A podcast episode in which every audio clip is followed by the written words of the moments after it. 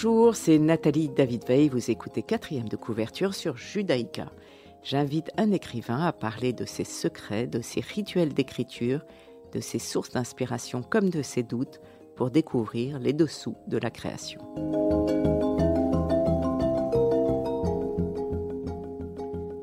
Aujourd'hui, j'ai l'immense plaisir de recevoir Jérémy Classe qui a écrit L'horloger aux éditions Héloïse Dormesson. Bonjour Jérémy. Bonjour Nathalie, bonjour tout le monde. Vous êtes caviste, vous étiez chroniqueur à la télévision belge, vous vivez quelque part entre Bruxelles et Namur. L'horloger est votre premier roman, un immense roman captivant, 500 pages de thriller. Est-ce que vous avez pris plaisir à l'écrire? Plus que du plaisir, une joie folle et, continue en plus. Ça prend quoi? Deux, ans pour écrire un bouquin, grosso modo, et euh, je crois qu'il n'y a pas un jour où, j'ai pas ressenti euh, un vrai bonheur à l'écrire. Alors, je, fais un, résumé, si on peut le résumer, parce que c'est très foisonnant. Le héros Jacob Dreyfus, universitaire new-yorkais, lauréat du prix Pulitzer, a passé une année infiltré au sein de la milice suprémaciste des Aryan Blood. Le procès qui s'ensuit, qui a fait tomber le redoutable King, sénateur de Géorgie, a coûté la vie à sa femme, assassinée par les néo-nazis. Réfugié avec son jeune fils en Provence. En Provence sous une nouvelle identité, il coule enfin des jours paisibles. Évidemment, ça ne s'arrêtera pas là. Non. Sinon, c'est pas un thriller. Jusqu'à l'instant où, dix ans plus tard, il apprend le décès de sa famille entière, éparpillée aux quatre coins des États-Unis. Ils sont tous morts à la même seconde, exactement, sans qu'on puisse relier leur décès. Qu'est-ce qui s'est passé?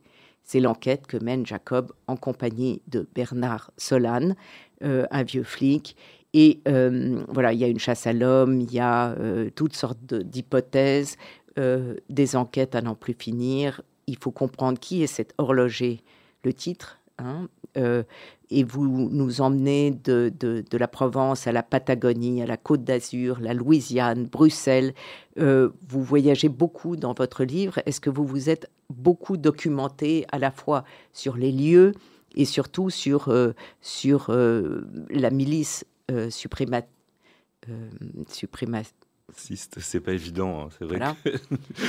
Euh, oui, oui, euh, j'ai eu la chance dans mon métier de, de, de, parcourir pas mal de vignobles en fait sur la, planète entière, jusqu'en Patagonie, justement. Et ça veut dire que chacun des lieux dont je parle dans le, dans le livre, j'ai eu la chance de, les visiter personnellement et, et de m'en imprégner. ce sont tous des lieux qui m'ont marqué pour une raison ou pour une autre, pas seulement professionnelle, puisque en Provence, par exemple, dans, à, Gourdon, ben c'est le, le, village de ma grand-mère où j'ai passé euh, l'essentiel de mes vacances euh, quand j'étais euh, gamin et adolescent. Mais pour ce milieu d'extrême droite, comment vous avez fait vos recherches? C'est, Ça s'est fait incidemment. À, l'arrivée de Trump au pouvoir, j'ai été complètement effaré de, du, fait qu'il, qu'il puisse être élu. personne n'y croyait, clairement. Lui non plus. On, le voyait comme un fantoche. Ah, je, ne suis pas sûr que lui n'y croyait pas. Je crois qu'il a une forme de d'obsession comme ça qui fait qu'il doute assez peu de lui-même et de ses capacités. Ça me paraît assez clair. Et, euh, et euh, voilà, donc ça m'a très fort marqué. Et depuis son accession euh, au pouvoir, je, je suis ces frasques presque quotidiennement avec beaucoup, beaucoup d'intérêt parce que les frasques de Trump sont très très représentatifs de ce qui se passe à l'heure actuelle et peut-être même au niveau mondial sur, euh, sur euh, l'état de nos démocraties.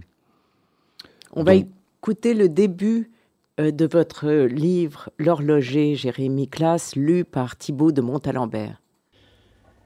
New York, juin 2008. Guy Sullivan est assis sur un canapé de cuir blanc, un cohiba pris à pic à la bouche, un verre de scotch à la main. Il porte une moustache en guidon, une chemise amidonnée absolument parfaite tendue sur sa poitrine et ses biceps, et des bretelles noires qui entourent une lavalière de la même couleur. Le fondateur d'Arian Blood s'est installé au 43e de la Tram Tower, quelques étages à peine sous ceux du milliardaire. Ses fenêtres donnent droit sur le toit de Tiffany Co. et, plus loin, sur le moutonnement vert de Central Park. Son appart est meublé avec simplicité. Rien à voir avec le penthouse du magnat de l'immobilier qui ressemble à une grande meringue couverte d'or. Sully s'énerve. Il a le FBI au cul et il n'a aucune idée de qui a bien pu le balancer. Ce n'est pas une bonne période, pense-t-il. Depuis qu'il a créé sa propre chaîne de télé et de radio, WNI News, WASP New York News, il n'a que des emmerdes. Il les cherche un peu, faut dire. Il aime la provoque. Sur Twitter, le tout nouveau réseau social d'information, il est le roi des enfoirés et ça lui réussit pas mal. Déjà 50 000 abonnés, 50 000 osios fanatiques comme lui de la pureté de la race et de la baston. Il s'est foutu à dos Lisa Cortez, la star montante des démocrates du Congrès, en appelant son petit peuple à la violer pour lui apprendre les bonnes manières. Et aussi ce trou-duc de Vanguard Jackson, ailier droit des Boston Celtics et militant black, qui est con comme une bite et a cru intelligent d'entrer en guerre contre lui. Quelques-uns de ses fidèles Diane Blood l'ont attendu à Casa pour lui casser la gueule et lui briser un ou deux os, ce qui a eu comme effet désagréable d'interrompre la carrière du basketteur pour un bon moment. Mais Sullivan sait bien que ce n'est pas pour ces gauchistes de ces deux que les fédéraux vont bientôt frapper à sa porte. Non, ça a à voir avec le grand projet qui les occupe, lui, King et Davidson, le trio infernal. Guy Sullivan réfléchit. Pas longtemps. Ce qui est limpide, c'est qu'il a intérêt à mettre les bouts fissa. Il écrase son cigare à regret, se lève, empoigne le fusil mitrailleur M16 qu'il garde toujours à disposition, il enfile son gilet en kevlar, attrape son sac à dos et court vers les ascenseurs. Le temps est compté. Merci Thibault de Montalembert de cette lecture de L'horloger, Jérémy Classe. C'est le début de votre livre et c'était important de donner le ton. Euh, d'ailleurs, le ton dans votre livre change parce qu'il y a une grande différence de ton, évidemment, entre les dialogues qui sont très parlés et les descriptions qui sont presque poétiques. Oui, c'est vrai. Euh, je, bah, évidemment, quand j'écris les, dialogues, j'essaie de me mettre dans, la peau de mes, personnages. Et comme euh, il y a une bonne partie de ces personnages qui sont euh, une sacrée bande de, de zouaves, ça donne un, vocabulaire assez fleuri, comme on a pu l'entendre. Euh, cependant, pour camper les atmosphères et sur des lieux souvent que j'aime, effectivement, il y a, forcément une petite part de poésie qui s'en dégage. Alors il y a ce héros, Jacob Dreyfus, euh, qui est très mystérieux, très complet, très intelligent, très peu bavard, lui, pour le coup, contrairement à beaucoup d'autres personnages. Euh, comment est-ce qu'il vous est venu ce personnage-là? C'est c'est un personnage qui s'est vraiment imposé alors que et qui m'inconfortait.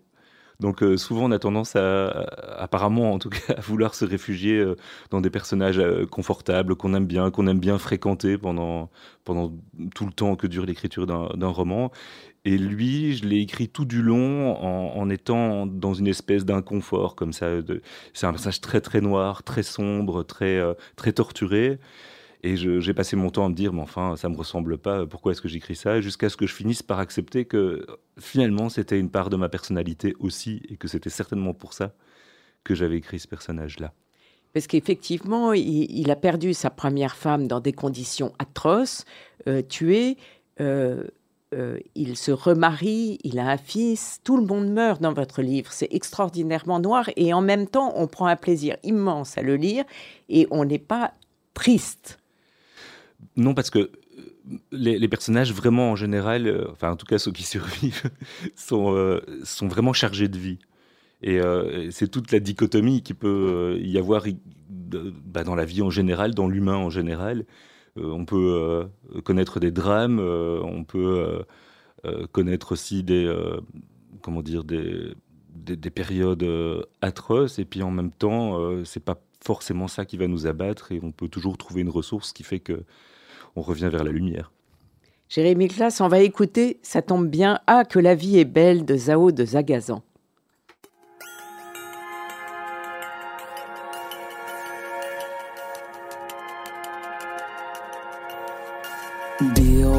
The de cristal. Chris était sa molisse, mon amour sans rival, murmure des délices. Il prend ma taille ronde et ronronne sur elle. Pour jouer, je lui gronde des menaces cruelles. L'opéra de vermeil s'échappant du laser de soleil et d'ombre passagère.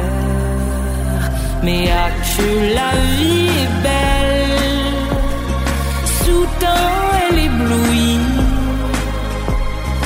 comme un battement d'ailes d'oiseaux de paradis.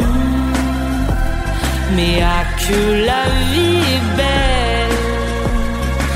quelquefois pour un rien, la divine immortelle, dans le mal et le bien,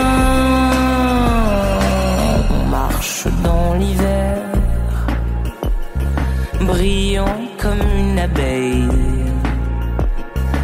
brillant comme un éclair qui dure et émerveille.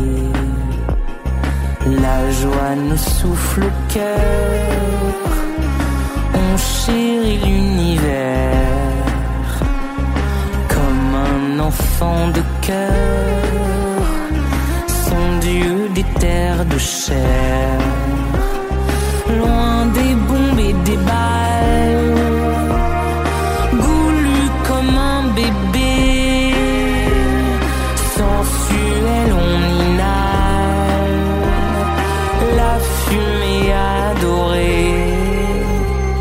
Mais à que la vie est belle. Jérémy Classe, L'horloger aux éditions Héloïse d'Ormesson. Vous avez écrit un immense thriller qui est euh, extraordinairement euh, prenant. On ne le quitte pas avec des personnages euh, lumineux, atypiques, pleins de vie, comme vous disiez. Il y a beaucoup de personnages secondaires. Est-ce que vous avez créé des fiches pour suivre la progression de chacun Comment est-ce que vous avez pu vous y retrouver? Parce que comme vous essayez de perdre le lecteur, ce qui est le cas dans un thriller, est-ce que vous n'êtes pas perdu vous- vous-même dans, dans euh, ces lieux, ces différentes époques euh, Comment les, voilà, euh, les faire progresser? J'ai le syndrome du, du premier de classe et, et du cancre en même temps. C'est-à-dire que oui, j'ai fait des, des- des- des fiches pour chacun des personnages, j'ai fait un plan très minutieux pour l'écriture du bouquin. Et euh, finalement, j'ai rien suivi du tout. Donc, c'est du plaisir de la préparation pour envoyer tout balader. Donc, Mais ce qui permet de réfléchir aussi. mais ce qui permet d'insuffler beaucoup plus de vie, en fait, et dans les personnages et dans le cœur du récit. Alors après, l'inconvénient, c'est que ça demande un retravail plus important, parce que inévitablement, euh, quand on ne suit pas son plan, quand on a des personnages qui tout d'un coup prennent vie euh, presque indépendamment de, de, ce que vous aviez imaginé, ben il y a forcément des incohérences au bout d'un moment. Donc ça demande beaucoup, beaucoup de relecture, de retravail, de, de correction. Mais à l'arrivée, on a un bouquin qui est, je pense, beaucoup plus incarné. Alors c'est un thriller, mais c'est aussi un roman de science-fiction. C'est aussi un roman avec beaucoup d'émotions. Euh, comment vous définiriez votre livre Bah, c'est simplement, euh, j'ai envie de dire qu'il me ressemble et, et qu'il y a dedans, comme peut-être souvent pour les premiers romans, euh, beaucoup de choses qui, qui me plaisent et que, bon, c'est très très bateau de dire ça, mais que j'aurais sans doute aimé lire moi-même. Il y a beaucoup de suspense, ça vous avez drôlement bien réussi le suspense.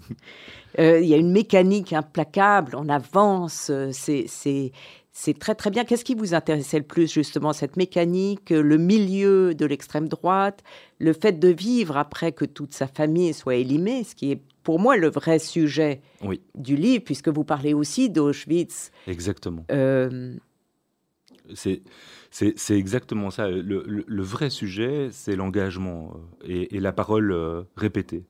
C'est-à-dire que, euh, euh, évidemment, qui, pour, revenir un petit peu en arrière et, dans, mon histoire personnelle, deux, minutes, quand j'étais au, lycée d'Ashbeck dans les fins des années 80, début des années 90, j'ai eu la chance de rencontrer Paul Sobol qui venait témoigner et euh, son témoignage m'a marqué au fer rouge. Ça a été vraiment euh, euh, très très impressionnant, d'autant plus qu'il avait beaucoup d'humour quand il parlait de, des camps et de, son internement, ce qui m'avait sidéré.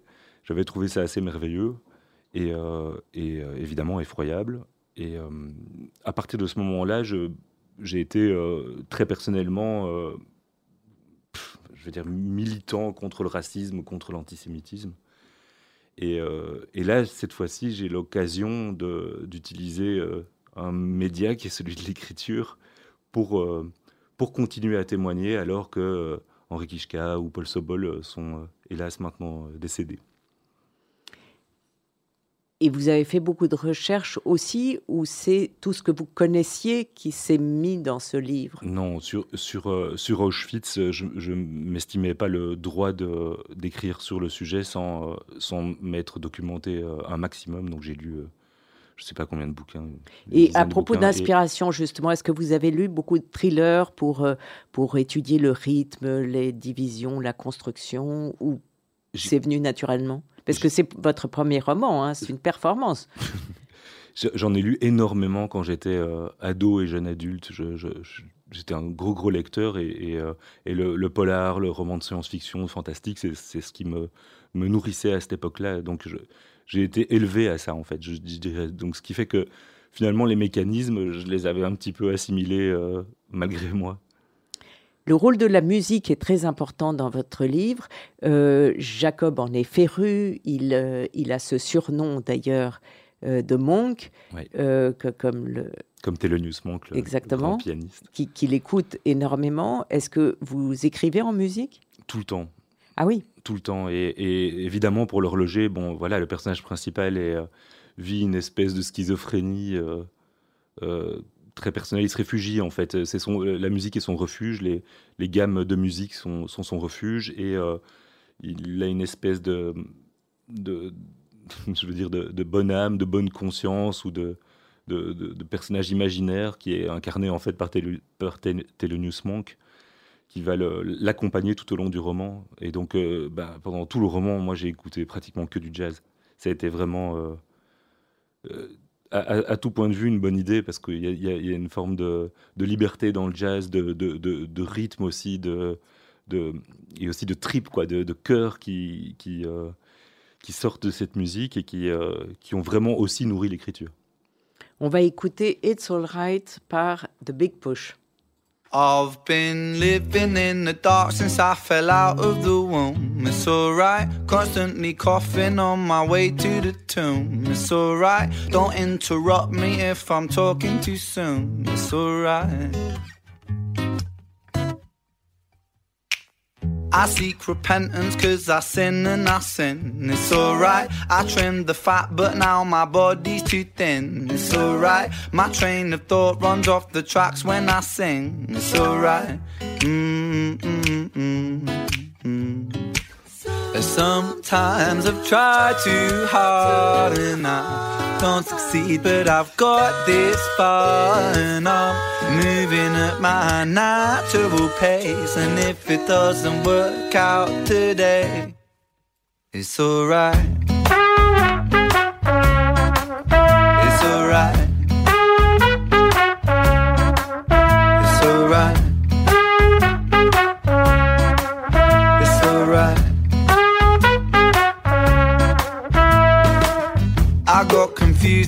Explaining science to God. It's alright an oxymoron. I'm a criminal cop. It's alright. My lights are green, but when they're red, I can't stop. It's alright.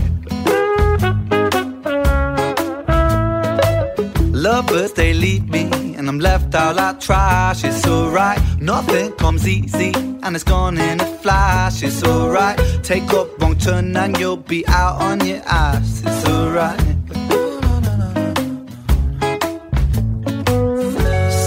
Sometimes I try too hard and I don't succeed, but I've got this far and I'm moving at my natural pace. And if it doesn't work out today, it's alright.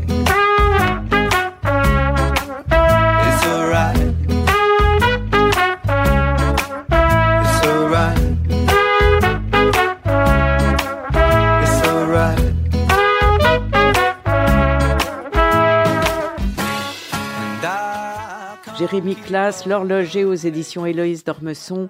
Euh, il y a euh, votre passé de, pas votre passé d'ailleurs, mais le- votre métier de caviste euh, qu'on sent énormément dans votre livre parce qu'il est question de vin, beaucoup.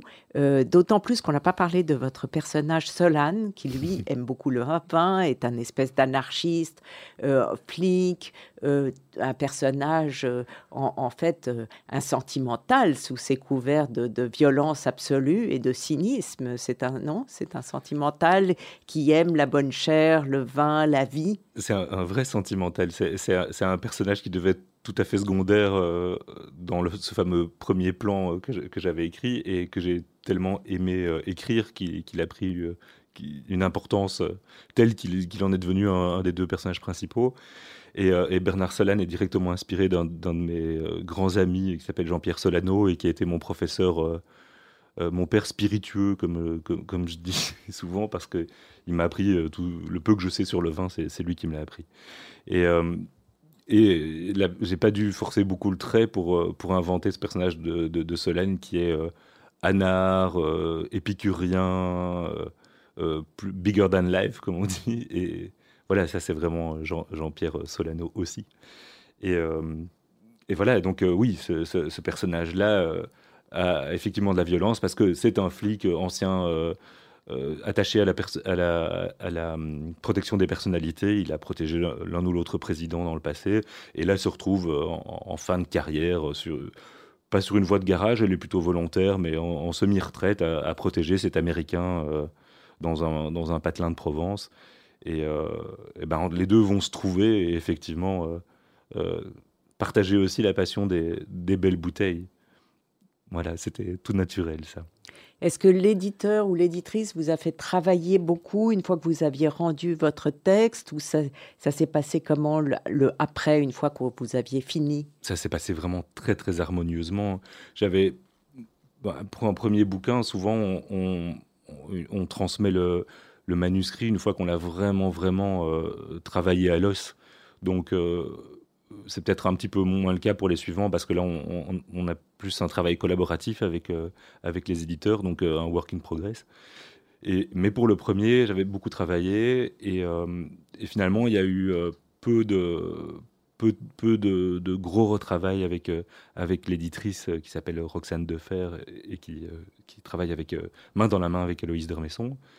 Euh, mais le travail qu'elle a amené était pour moi essentiel et j'ai trouvé ça vraiment merveilleux. C'est-à-dire que on a euh, un manuscrit qui fait, euh, je ne sais pas moi, 250 ou 300 pages à 4, avec le, fameux suivi des modifications que tout le monde connaît sur Word. Et il y avait une dizaine ou une vingtaine de corrections par, page. Et je vous assure que si j'avais pas eu ce fameux suivi des modifications sous les yeux, je ne me serais même pas rendu compte des, de- des modifications qu'elle euh, voulait apporter à mon texte. C'est-à-dire que c'est du bon travail, quoi. Et euh, donc j'ai pratiquement tout accepté parce que parce que c'était ultra justifié et, très collaboratif et, très harmonieux. Formidable. Jérémy Classe, c'est écrit un peu comme une série. Euh, vous croyez que ça pourrait, enfin, ça pourrait faire une série, mais vous essayez de le vendre? Ou est-ce qu'il va y avoir une suite? J'adorerais, j'adorerais que ce soit une série et, c'est le travail de la maison d'édition que de, vendre les droits de d'adaptation euh, audiovisuelle. J'espère que ça se fera. Évidemment, c'est un gros budget, hein, ça se passe sur, euh, sur à peu près tous les continents. Donc euh, voilà, mais j'espère vraiment, vraiment que ça se fera parce que, parce que ça participe de la vie de ces personnages et de ces romans et de cette aventure magnifique. Pour ce qui est de, de la suite, bah oui, un deuxième roman en cours qui reprend certains de ces personnages. C'est pas une suite à proprement parler, c'est euh, simplement je reprends l'univers et, et l'un ou l'autre personnage. D'accord. Merci beaucoup, Jérémy Classe. Est-ce que vous avez un mot de conclusion? Ben, je voulais dire que pour l'instant, tout ce qui se passe est un rêve éveillé, c'est un, rêve de gamin et, et je souhaite à, à Héloïse Dormesson et, je, me souhaite à moi-même que ce, ce bouquin prenne et qu'il plaise au lecteur surtout. Bon, achetez, courez, achetez l'horloger Jérémy Classe chez Héloïse Dormesson. Merci beaucoup. Merci, merci beaucoup. Cette émission sera rediffusée dimanche à 14h. Vous pouvez la réécouter sur vos podcasts et sur le site de Radio Judaïka. Je vous retrouve mardi prochain à 11h.